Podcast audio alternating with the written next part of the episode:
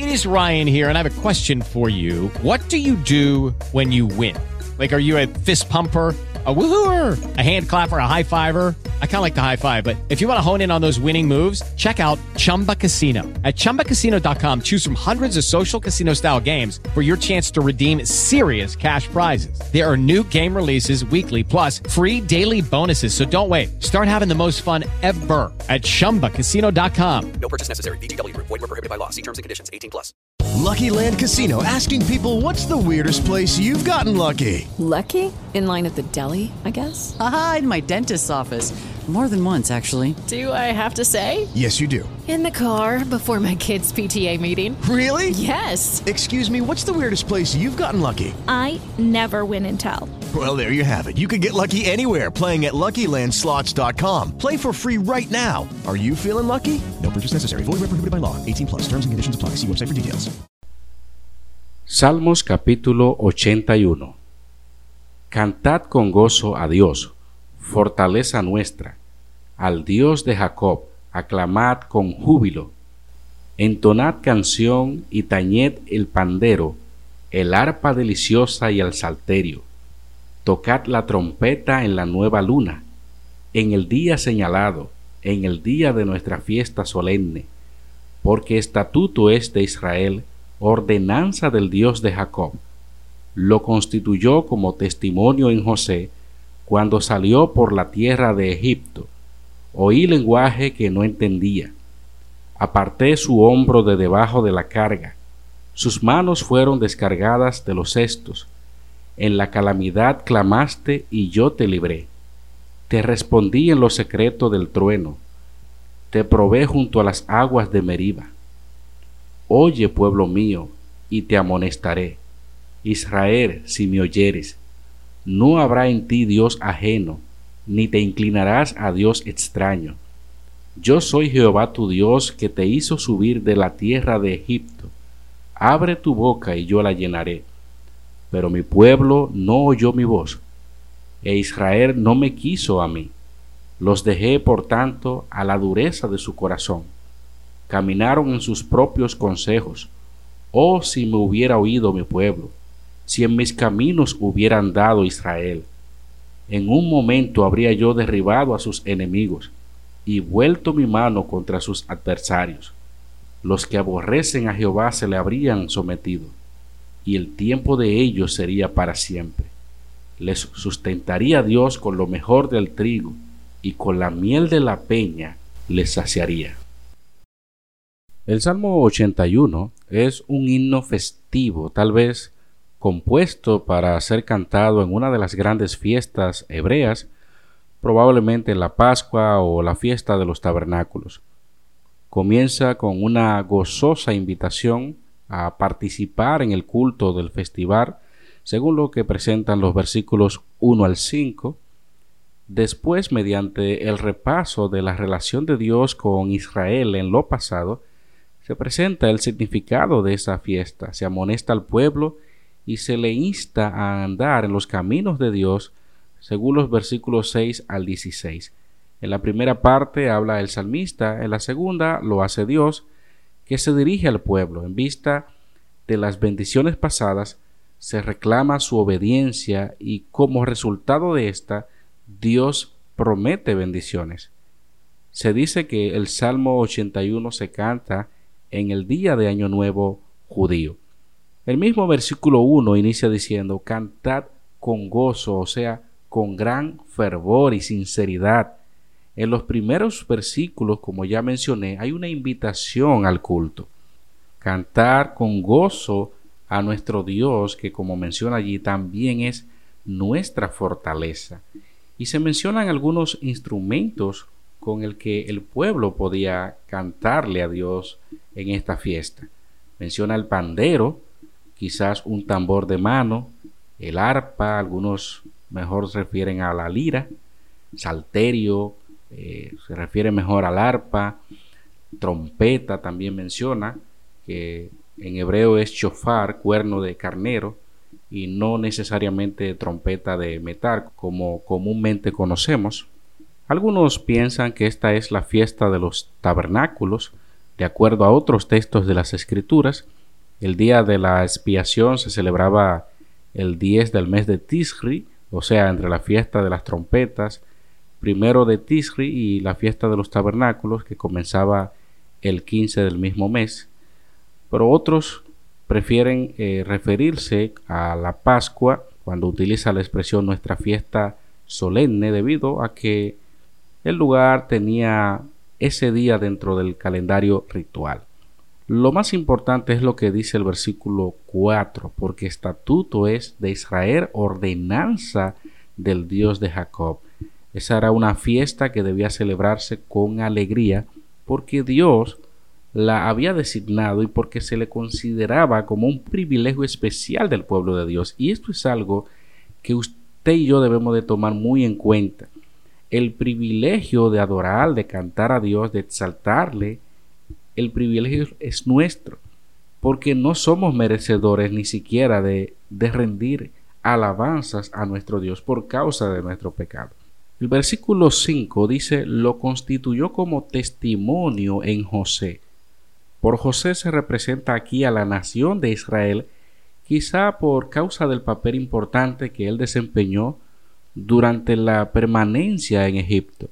Dice también cuando salió por la tierra de Egipto, oí lenguaje que no entendía. Por la tierra, tal vez se refiere al éxodo y, especialmente a las plagas. Quizás una frase que indique la décima plaga, que precisamente dio como resultado la liberación de los israelitas. Allí dice, oí lenguaje que no entendía. Es probable que se refiera o o deba ser una introducción a lo que sigue, que es una reprensión de Dios. Los versículos 6 al 16 es una dura reprensión de Dios. No hay indicación de que haya cambio de la persona que habla. Esas transiciones abruptas son comunes en hebreo. Por eso ahí pasa Dios a hablar en esta segunda parte. Dice el versículo 6, aparté su hombro de debajo de la carga sus manos fueron descargadas de los cestos. Allí se está refiriendo a los esclavos egipcios que muchas veces llevaban las cargas sobre el hombro, y en este caso Dios quitó la carga de la esclavitud al liberar a los hebreos de Egipto. Menciona los cestos que quizás se refieren a los esclavos cuando cargaban el barro para hacer los ladrillos. Y dice más, en la calamidad clamaste y yo te libré, lo que siempre Dios hizo por su pueblo. Dice que te respondí en los secretos del trueno, tal vez sea una referencia a la columna de nube o a lo que ocurrió en el Sinaí cuando Dios hizo pacto con Israel según Éxodo 19, 17 al 19. También eh, una vez más Dios muestra que les había probado a ellos. Te probé junto a las aguas de Meriba, un evento muy conocido. Y dice el versículo 8, pueblo mío, aunque el pueblo era rebelde, todavía seguía siendo su pueblo. Y cuán bendito es el pensamiento de Dios que no nos desecha de inmediato. Eso es algo que nos debe de, de llamar a nosotros también a la atención por el hecho de que cuán indignos somos de la misericordia de Dios, cuántas veces desobedecemos. Es más, somos propensos a juzgar y hablar del pueblo de Israel, que era un pueblo duro, que era rebelde delante de Dios. Sin embargo, nosotros quizás seamos iguales o peores y Dios sigue siendo nuestro Dios y Dios sigue teniendo misericordia de nosotros. El versículo 10 dice claro, yo soy Jehová tu Dios, que te hice subir de la tierra de Egipto. Abre tu boca y yo la llenaré. Cuando dice yo soy, en vista de la tendencia olvidadiza de Israel, se necesitaba continuamente ese recordativo y es necesario que usted también recuerde quién es su Dios. Abre tu boca, dice. Dios, sabemos que redimió a Israel de Egipto y después suplió todas sus necesidades, tanto materiales como espirituales.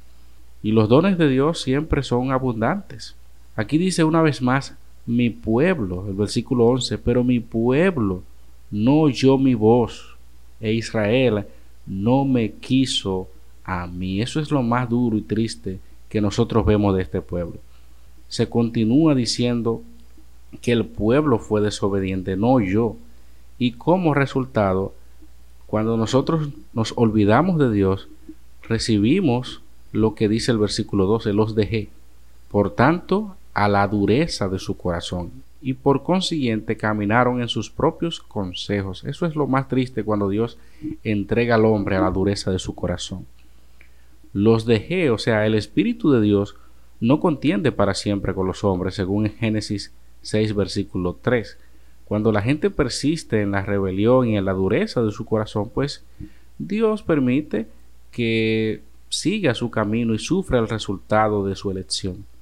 A partir del versículo 13, Dios deja de dirigirse al Israel del pasado para hablar al Israel del presente. Y él señala aquí cuáles serían los resultados de la fiel obediencia a sus mandamientos.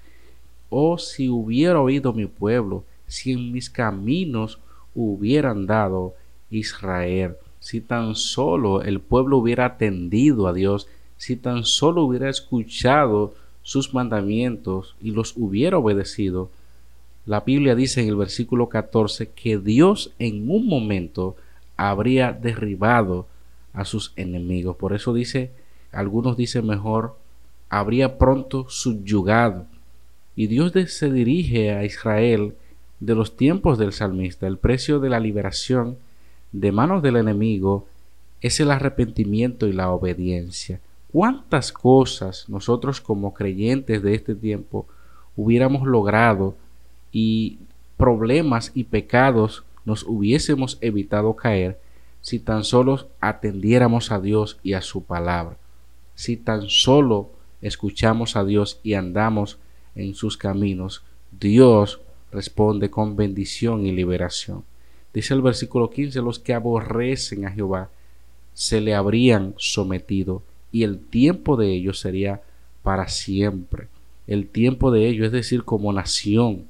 Usted y yo sabemos cómo Dios quita, pone, cómo Dios destruye, cómo Dios levanta. Y eso lo hace Dios a aquellos que aprenden a depender plenamente de Él. Ya finalmente dice el versículo 16, les sustentaría Dios con lo mejor del trigo. Otra vez pasa el salmista, un cambio eh, de la primera persona a la tercera, que ya sabemos es común en la poesía hebrea. Aquí dice que le sustentaría a Dios con lo mejor del trigo y con la miel de la peña le saciaría lo mejor, o sea, como dice Deuteronomio 32, 14, literalmente la gordura.